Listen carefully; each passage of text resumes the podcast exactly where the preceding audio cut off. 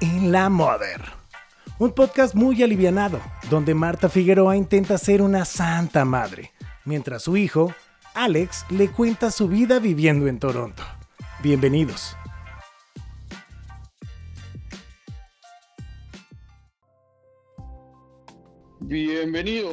Segundo capítulo de E- E- En la Mother.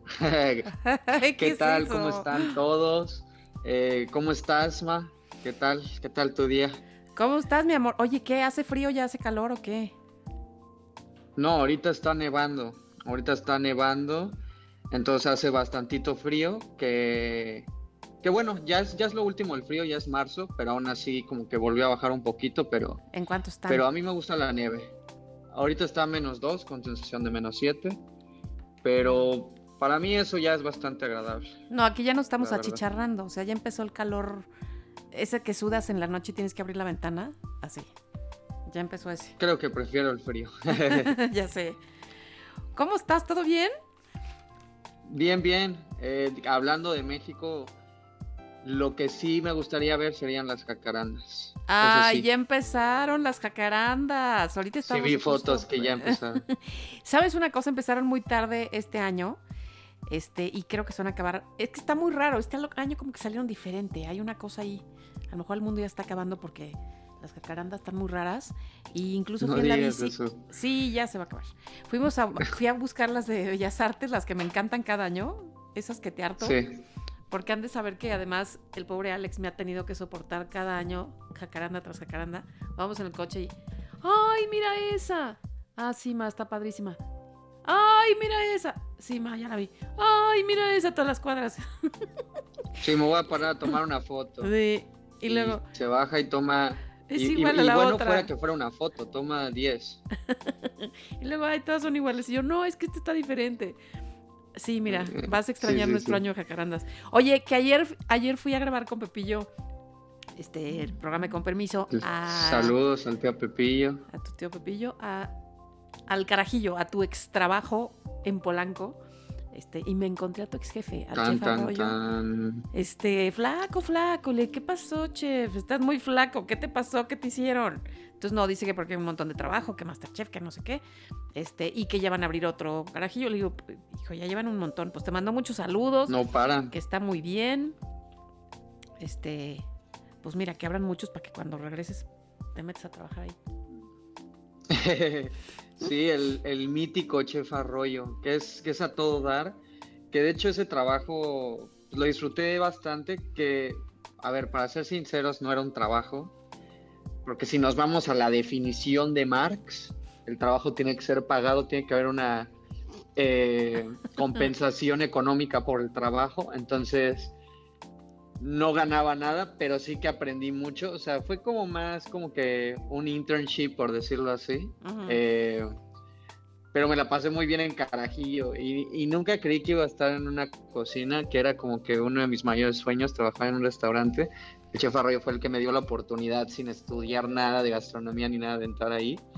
Y este, y pues pasé de ser Godín, de estar ahí nada más ahí este, echado enfrente de la computadora, a pues a estar parado todo el tiempo y corriendo de aquí a allá y cargando este un buen de ollas bien pesadas y resbalándome y pero muy divertido, muy muy muy padre. Este y cocinas la bien, que que ratita, trabajan cocinas ahí muy bien. son la bandita, ¿eh? Oye, que además, eh, yo me acuerdo, es- era muy chistoso porque cuando empezaste a trabajar ahí de. Pues, ¿cómo se llamaba? ¿Eras que ¿Eres un pinche o qué eras? Cocinero, Ah, bueno, cocinero, como, como les dicen de, ca- de cariño, gordito, todos se dicen gorditos, o sea, aunque no estés gordo, es como, ¿qué pasó gordo? ¿Qué onda gordo? ¿Qué pasó gordito? Como que no sé, yo eh, creo que es algo de la cocina, como que es como término de eh, en las cocinas. es como así, ¿eh? jerga de, Y así de pues cocinero. así, yo era, pues era gordito, Bueno, cuando Sí. estabas de gordito, me era acuerdo que era, cocinero. ¿no? era muy chistoso porque aparte de que llegabas agotado todas las noches, este, Rufi y yo, que sepan que Rufi es la señora que nos ha ayudado en la casa desde que Alex tenía como siete años, hace como 20. Sí, Rufi es Este, la neta. Sí, bueno, pues Rufi me decía, mire señor, ahora cómo vino el trapo, porque Alex llevaba un trapo, que es el que se cuelgan como en la cintura y ahí pues se limpian, secan, no, sé qué tanto harías con el trapo, pero ese era nuestro termómetro de cómo había sido tu día, porque a veces Rufi, ahora señora, mire el trapo, y entonces el trapo estaba rojo como si lo hubieras metido en una olla de pozole, otros días estaba nomás medio amarillo, otros días venía blanco, entonces me decía, mira, hoy a lo mejor no hizo nada porque el trapo viene blanco, este, y entonces medíamos tu capacidad de trabajo y tu, más bien la intensidad de tu trabajo en el trapo. Sí, aparte, aparte ese era el trapómetro. El trapo era blanco, que de hecho aquí lo tengo, aquí en Toronto.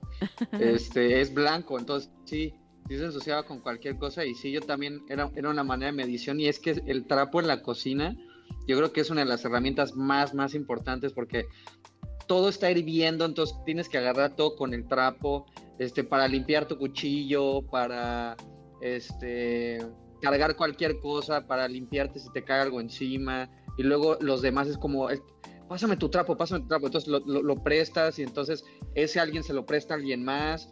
Y entonces no, eh, el, trapo es muy codiciado en, la cocina. Este, todos tienen que tener el suyo. Es como, este, no sé, es, es, algo muy, muy significativo del cocinero. Mm. y y sí, la neta aquí traigo mi, trapo todavía, que ahorita ve mucha menos acción que, en ese entonces, obviamente.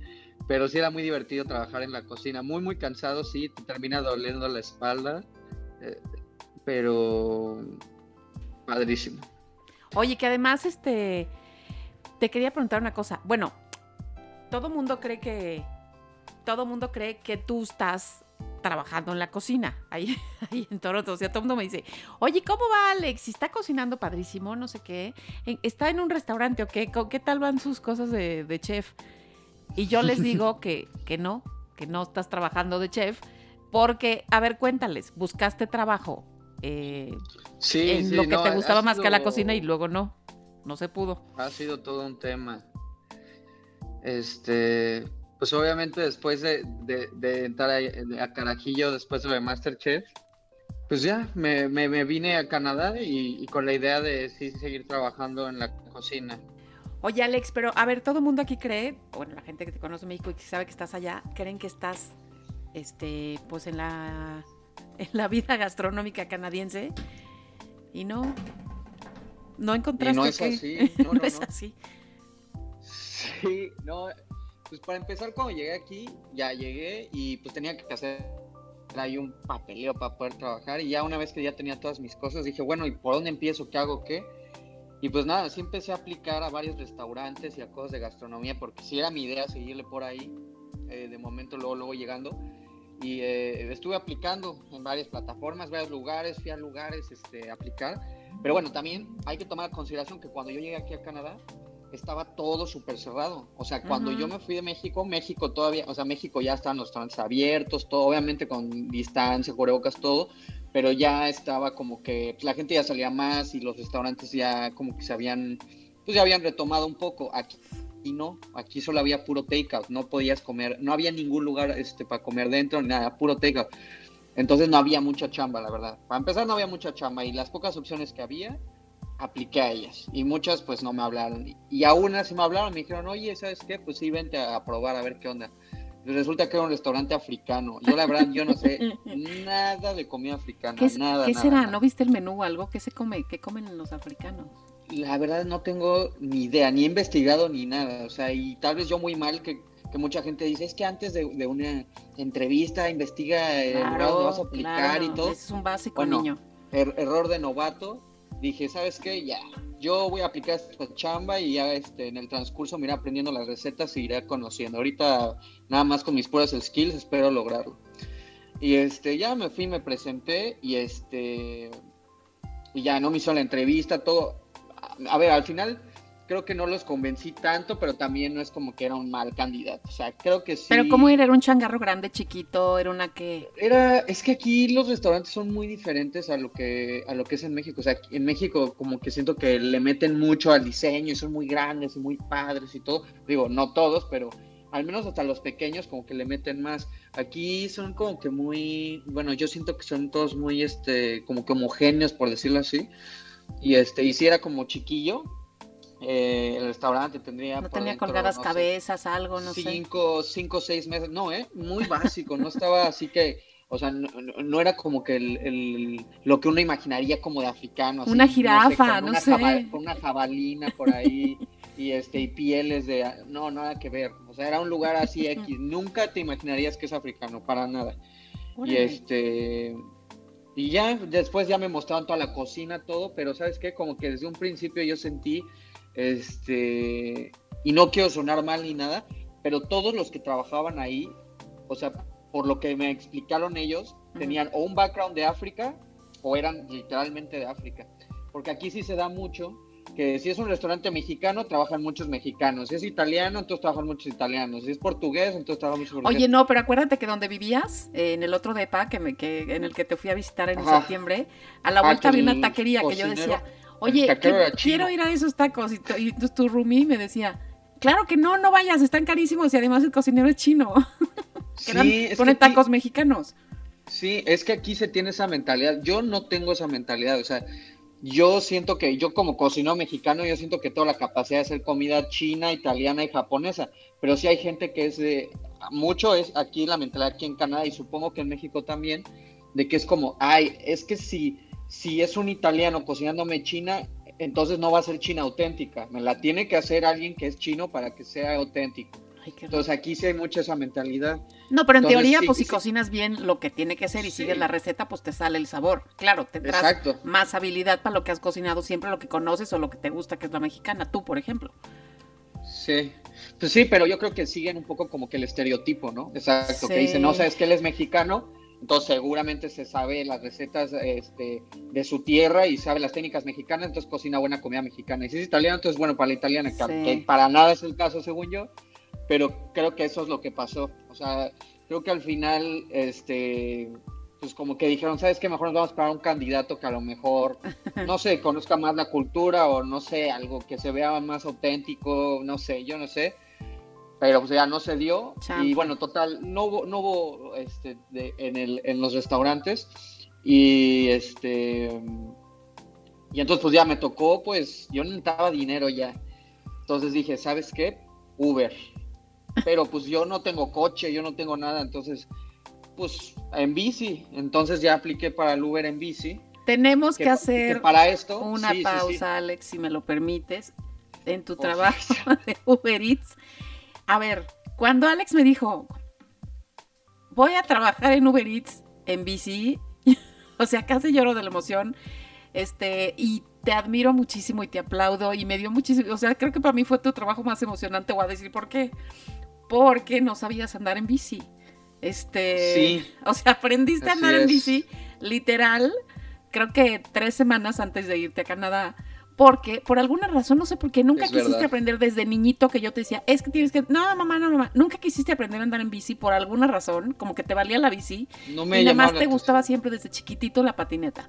Este, como que la bici no te latía. Otras cosas, sí, no, como que nunca me llamó. Ajá, y a mí que me gusta tanto vuelta. andar en bicicleta y siempre he andado en bici, me gusta muchísimo, te decía, A ver, no, sí le di a la bici de niño, pero le daba con la de rueditas. ah, O sí, sea, pero era- no. Yo le daba la de rueditas y cuando ya era el momento de pasar al siguiente nivel, de ya quitarte, ya estás muy grande para las rueditas, ya es hora de que uses ya sin rueditas, a Ya pasar no. ya a aprender bien. Dije, no, que voy a aprender bien, ya no.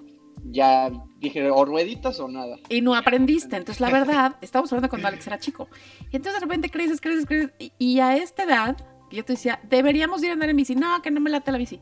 Bueno, resulta que tres semanas antes de irte a Toronto, tú me dijiste, necesito más que me ayudes, porfa, a aprender a andar en bici porque... Pues eh, allá es una ciudad de mucha bici y puedes andar feliz, no es como aquí yo, que te atropellan y así.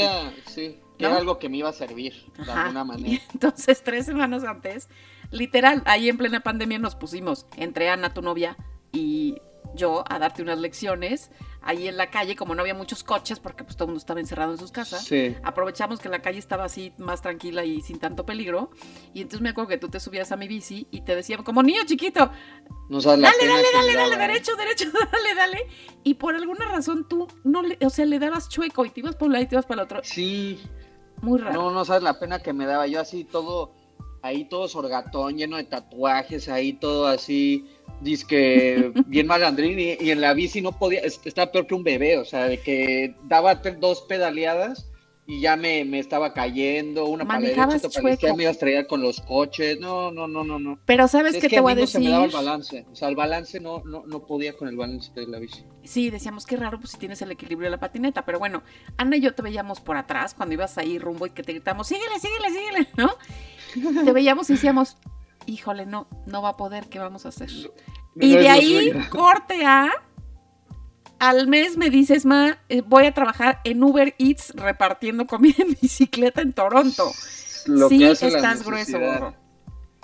Lo que hace la necesidad, dije, mira, es que a Uber, o sea, vi que era fácil que te dieran como el- que la aprobación, nada más tenías que hacer como que unos pasos muy sencillos, en dos, tres días estaban la aprobación, dije, ya, es empezar a hacer dinero de ya. Y entonces, pues como no tengo coche, obviamente, y no había caminando, no hay la opción de walker, pues dije, pues bici, entonces fui y me compré en Facebook Marketplace, así la más barata que encontré, se la compré a unos morritos, ahí me fui a no sé qué vecindario, me metí, le compré una bici que estaba bien fea, pero aparte yo creo que yo era el blanco perfecto para ellos, porque como yo no sé nada de bicis, o sea, yo no sé si está buena, mala, si sirve el freno, si no, yo no sabía nada de bicis, ya estaba, esa bici, ya después que aprendí, vi que estaba súper mala, pero sí le sacaron una buena lana a esa bici, porque sí, si alguien más le hubiera checado, le hubiera dicho, no, quédense su porquería, ¿cómo voy a estar pagando 100 dólares por eso? Pero no, yo sí dije, ¿sabes qué? Sí, dámela. ¿Y quieres darle una vuelta primero para probarla? Dije, no, tú dámela. Me la llevo. Porque aparte, aparte yo dije, ¿sabes qué? Si estos güeyes ven cómo yo le doy a la bici, o sea, me dicen, ah, sí, préstamela, y me ven caérmelo, dije, ah, me da pena. Dije, no, no, no, no, no. Dije, no, ya, yo me la quedo y a ver cómo le hago. Y por favor, cuéntame cómo fueron tus primeros entregas de- comida. ¿Qué, qué, qué te pidieron? sé. ¿Qué entregabas? ¿Cómo, ¿Qué? No, es que, primo, para llevarme la bici a mi casa, que la fui a recoger como a 5 o 6 kilómetros, o sea, fue, o sea, terrible, pero bueno, ya. Empecé, dije, ya estoy listo para empezar, y me cayó el primer tiririrín, tiririrín, te llega así la, la, la notificación, y entonces ya, este, la aceptas, te dice qué tan lejos está y todo, y bueno, creo que mi primero fue literal burritos, comida mexicana, este, me tocaron, digo, mexicana, este, es como más Tex-Mex los burritos que venden acá, Sí. este, y Con entonces queso amarillo rallado y así. Ajá, con todo ese, con todo ese rollo así, este. Y entonces ya me, lancé para allá y la primera vez que, entregué algo sí sentí chido, no tenía obviamente la mochila pro, no tenía nada, llevaba mi mochila normal. Entonces, al final del día creo que entregué tres el primer día. Me quedó apestosa la mochila, así toda apestosa, este... Es más, ni siquiera sabía, o sea, llegaba con las personas y decía, es que, ¿qué hago? güey? O sea, les toco, no les toco, qué les digo cuando se los doy, no sé. Entonces ya como que ahí lo fui agarrando, pero me acuerdo ya mi segundo o tercer día, ya como que le empecé a agarrar un poquito más a la bici y yo ya, este, pues igual sentía ya mucha confianza. Y entonces agarré una orden enorme con bebidas, que eso era lo peor de ser Uber Eats. Cuando te dan bebidas, está tremendo porque las bebidas sí tienes que tener muchísimo cuidado y se te mueven y entonces se te cae todo y no, no, no, es un, es, un- es un rollo. Entonces me dieron una bolsota que tenía como cinco cafés, tres panes, o sea, era una bolsota totota. Y entonces pues no me cabía en la mochila y Ah, porque además no traías la mochila oficial, "Uf, traías como ¿cómo una le hago?" Y- backpack. No tenía la mochila. Ajá, eso te digo, tenía nada más una normal. Entonces, este, pues ya, o sea, traía la bolsota y ya una vez que aceptas la orden y la recoges, ya no hay vuelta atrás. O sea, ya no, ya no puedes decir, oye, ¿sabes qué? La neta, no me lo puedo llevar, esto está muy grande. No, ya lo tienes que ir a entregar. Entonces dije, híjole, ¿cómo le voy a hacer? ¿Cómo le voy a hacer? Y dije, pues ya. Y entonces me fui dándole con una mano en el volante y con la otra mano agarrando la bolsa. Dije, ¿sabes qué? Mira, mi tercer día andando eh, en bici ya más cañón, ya con una mano a ver qué tal. Acto siguiente, acabé en medio de la calle donde pasan los coches, tirado en el suelo. O sea, me- perdí el control, Ay, se me atoró la pierna, me, fue mi primera caída en toda mi vida en la bicicleta. A mis 26 años fue mi primera vez que me caí de la bici. Me caí así en medio, ay, me fui a, a- a la calle literal donde pasan los coches, ahí me, me, estrellé en el piso y nada más escucho así la bolsa, como la estrello así, tas, contra el piso y escucho así la, cómo explotan todas las bebidas, así escucho como todo así revienta y así todo el- todas las bebidas, todo tirado así en el piso y yo, ay, no ¿Y tuviste que manches". pagar o qué? No, pues primero jalarla, o sea, levantarme rápido, que no me atropellaran la bici y todo. y, y, pues ver que no me lastimé y sí me dolió un poco, pero la bici valió madre, o sea, como que algo le pasó en los frenos, que se quedó el freno apretado y ya no giraba la bici. Eh, obviamente toda la comida fue, entonces llamé a Uber y este, me ayudaron, fueron, fueron buena onda, este, no me cobraron ni nada, como que ya eso, como que fue mi primera vez y ellos lo pagan, este, pero yo sentí muy feo y dije, ay, ¿sabes qué? Qué mala onda, pues las personas que pidieron su desayuno ya no les va a llegar por mi culpa, este, como que me entró ese rollito así de, ay, pobres, o sea, imagínate que me pasa a mí, pero este, pero bueno, pues así fue mi primera experiencia y así a veces pasa. Oye, que me acuerdo. Pero sí estaba todo bañado en café, o sea, bañado en café, así la gente me veía y así estaba todo bañado, así olía vainilla con no sé qué, no sé qué café tenía, no. Este, acuerdo- después me volví un máster. Me acuerdo que estabas muy emocionado y lo tengo que decir, aunque se rían, por favor no se rían, se lo suplico. Pero sonabas tan, tan emocionado. Creo que ganaste tu primer dólar. Creo que ganaste, creo que tres dólares. No me acuerdo si tres dólares o un dólar. Y me dijiste, acabo de ganar mi primer Sí, sueldo como tres, repartidor. dólares. Gané tres dólares. Y estabas tan emocionado que bueno, yo celebré como si hubieras ganado tu primer millón. O sea, bueno, te veías muy feliz. Y sabes que sí, sí me dio mucho gusto porque Sí. de no saber andar en bici tres semanas antes y andaba repartiendo en el tráfico de Toronto. Eso habla muy bonito de ti, te lo he de decir. Pues sí, o sea, vine aquí a esforzarme, a echarle todas las ganas y a salir pues de mi zona de confort, como dicen por ahí, o sea, a, pues, a, a- a- empujarme a intentar y hacer cosas que no había hecho antes. Y pues sí, mi primer dólar, mi primer dólar canadiense sí fue como de yes, o sea, sí estaba súper emocionado, estaba súper contento.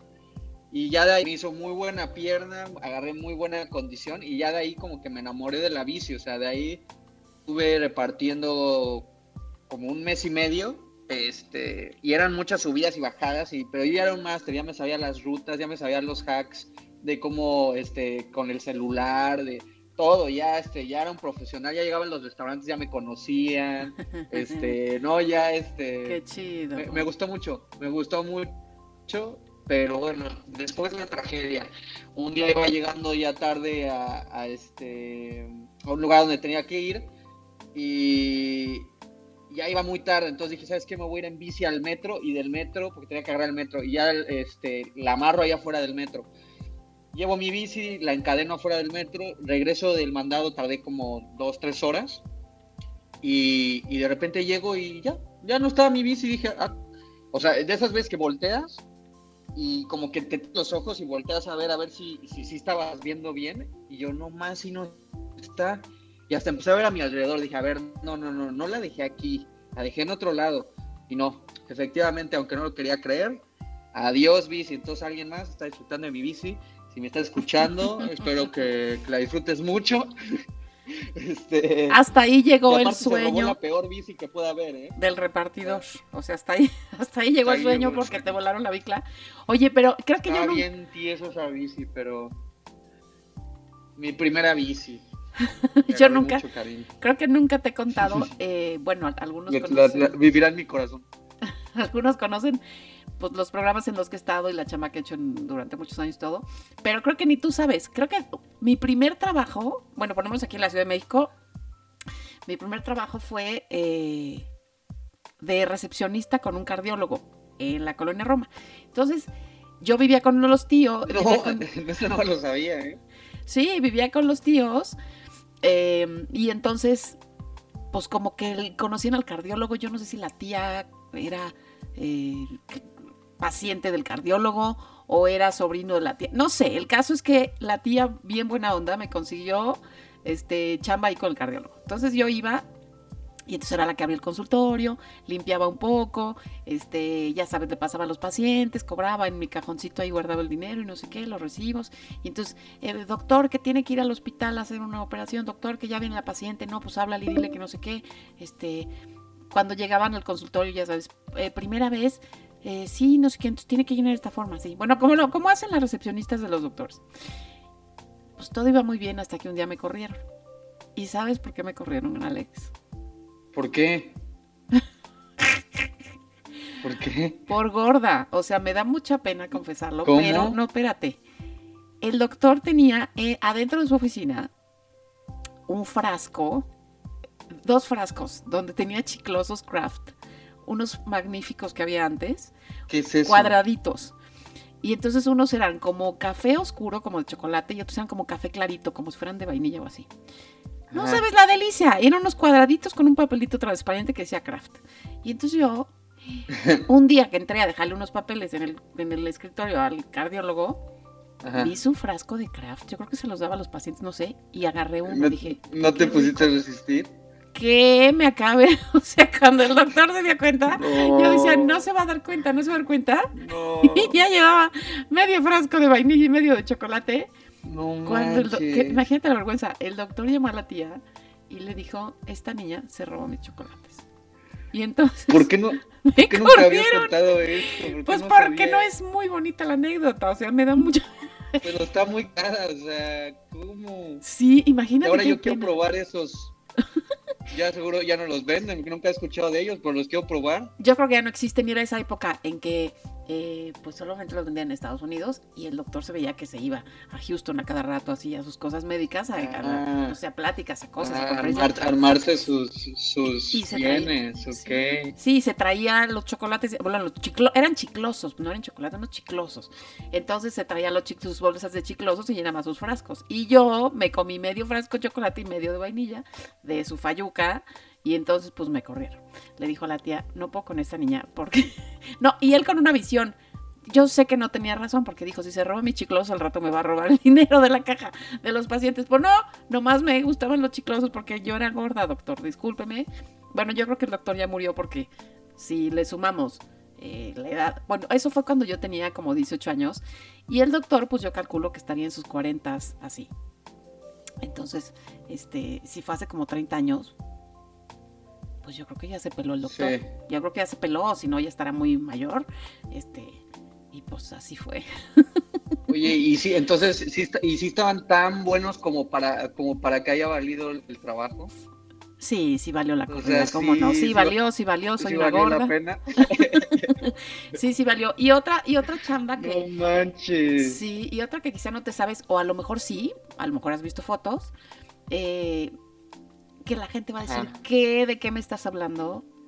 Un tiempo, mi primera chamba, es más, mi primera chamba en Mexicali, para venirme aquí a la Ciudad de México a estudiar periodismo, que, que era lo que yo quería, y tus abuelos me dijeron, pues hazle como puedas, porque pues no tenemos lana para mandarte a la Ciudad de México. A ver, yo nací en la Ciudad de México, Colonia Roma, en la misma calle que Yalitza, bueno, no, que, que Yalitza en la película en Roma, ya les contaré un poco esa historia de la de, de Roma, junto a Yalitza y los Cuarón, otro día. Pero bueno, yo nací aquí. Yo no he visto Roma. Siempre ¿Qué? me dices, vean Roma, vean, siempre, vean no, Roma. qué y no he. Pues sí, qué menso, la tienes que ver para que platiquemos de eso. Bueno, el caso es de que nací aquí. Y ya como cuando era como 15 años, mis papás decidieron que la Ciudad de México era peligrosísima, este, había mucho tráfico, mucho smog, no se podía vivir aquí y que sus hijos no podían crecer en este ambiente tan horroroso. Entonces nos llevaron a todos a Mexicali. Yo llegué a Mexicali y dije, ¿qué? Para esto lloré, lloré, lloré cuando nos dijeron que nos íbamos. Ujú. Llegué a Mexicali y estuve tres años. O sea, en lo que hice la prepa, llegué, entré a prepa, uno, dos, tres, a los tres años, y dije, yo no, yo no tengo nada que hacer aquí, yo que soy periodista y quiero volver a estar a México, y México es mi ciudad, y ¿por qué me llevaron? Bueno, total que me puse Rebeca y eh, me regresé. Qué cambio tan drástico. Claro, pero me regresé, me dijeron, pues sí, si te puedes ir, hazle como puedas. Entonces yo dije, pues voy a juntar dinero. Y como no sabía hacer nada en ese momento de mi vida, más que lo siguiente que te voy a decir, a eso me dediqué un tiempo y de ahí gané una lana para poderme venir, de regresar a mi México querido y empezar a estudiar. Lo que hice en esos momentos para juntar dinero fue lo siguiente, dos puntos. Vi clases de hawaiano y de taitiano, porque yo era una experta bailarina de Ah, creo, creo que algo, creo que algo sí he escuchado de eso. O sea, así como si los que me están viendo de mi rodada se acuerdan de Olga Brinskin, yo era la reencarnación de Olga Brinskin. Sin el violín, pero era la reencarnación de Olga ¿Dónde aprendiste esa habilidad? Pues ahí en la Roma, en Tepeji, O sea, ¿Tomaste en, clases?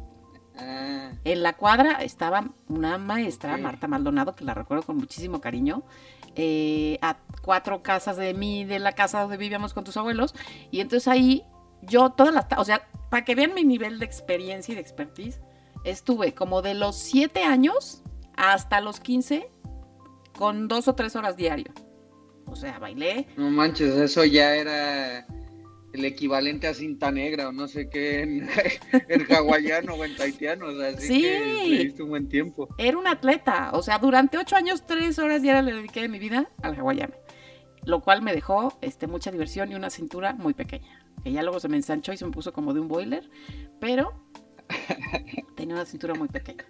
Y el caso es de que, pues así, en Mexicali dije, ¿qué hago? ¿Qué hago? Pues no sé hacer nada. Ah, ya me acordé, sé hacer hawaiano, pues ¿por qué no doy clases?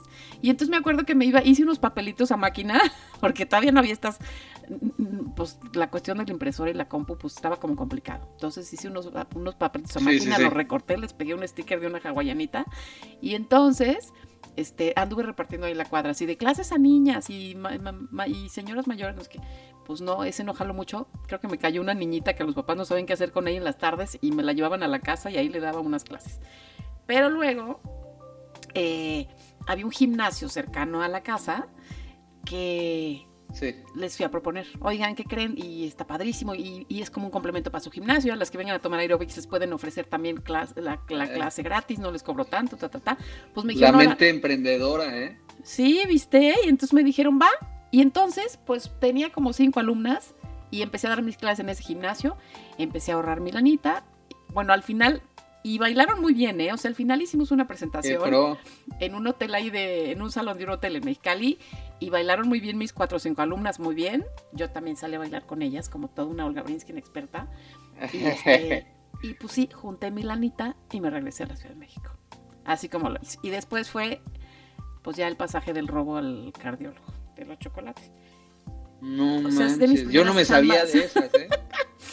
Sí, gordo. O sea, para nada, para nada. O sea, sí, sí había escuchado algo de lo del hawaiano, pero nunca así de que ya te habías asociado con el gimnasio, este, todo. O sea, que ya- ya lo habías hecho como que tan pro. Sí. No más qué chido. Este. O sea, yo ahorita el trabajo que tengo también es un trabajo, pues, que no podría tener en México. Muy interesante. Que después de lo del Uber, eh, pude, pude agarrar un trabajo que es en una tienda de cannabis. Que les había explicado en el capítulo anterior que, que si hay algo aquí en Toronto es tiendas de cannabis, ramens y de, y de tapiocas, de bubble tea. Entonces, agarré un trabajo ahí y oye, no sabes qué interesante y qué padre es. O sea, conoces gente de, de, todo- de, de- de- todos los tipos. O sea, eh, me ha tocado viejitas, me ha tocado mamás, me ha tocado señores con poca lana, con mucha lana. Este, más allá de que vayan y compren que su chocolatito, que su no sé qué, que ¿sabe? Hay, ya hay todo aquí en, en el mercado legal de Canadá.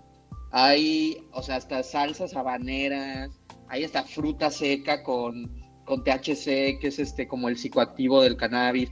O sea, hay ya de todo, este, pero conoces mucho, mucha gente. O sea, más allá de, de, de, hablar de eso, como que presta mucho a la interacción con las personas. Entonces ha estado muy chido porque he podido, eh, podido conocer gente de todos lados.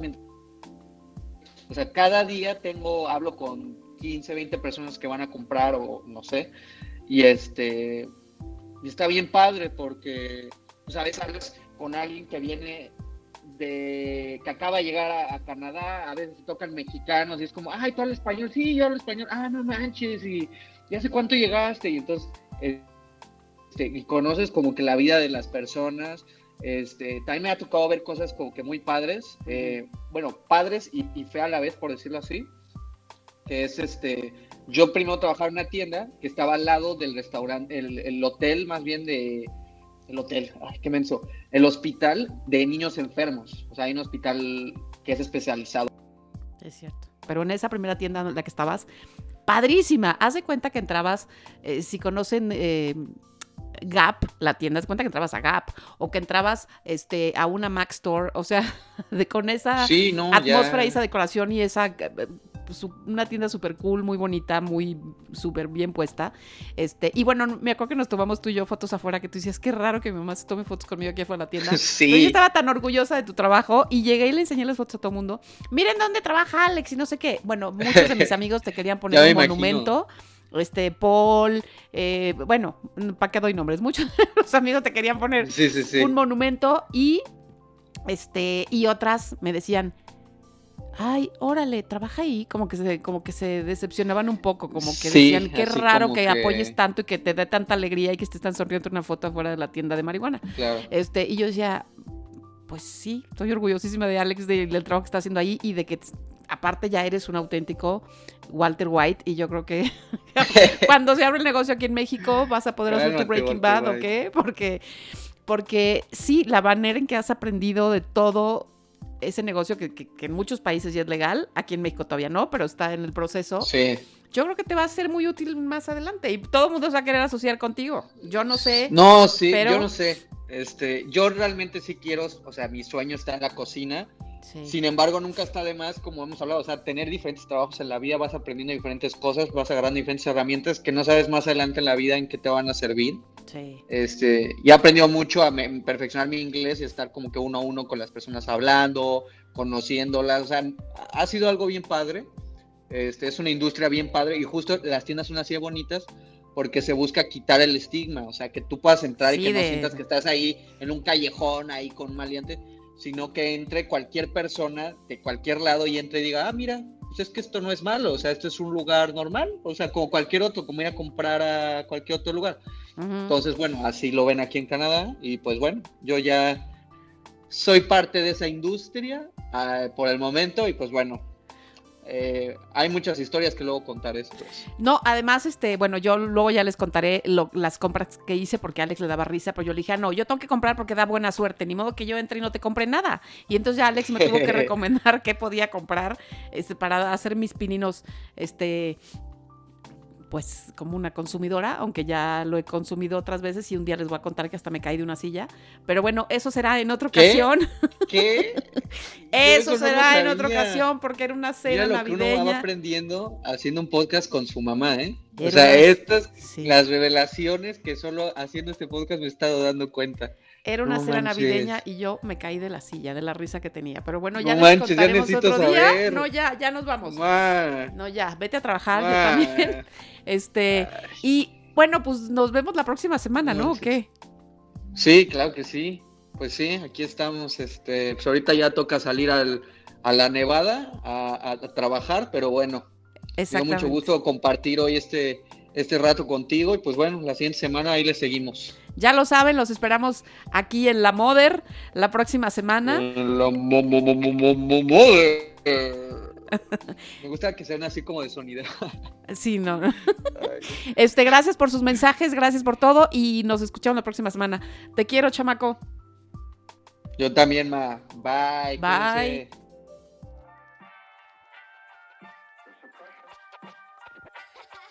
Esto fue En la Mother, con Alex y Marta Figueroa. Nos escuchamos la próxima semana con más netas y más anécdotas. Comparte y suscríbete.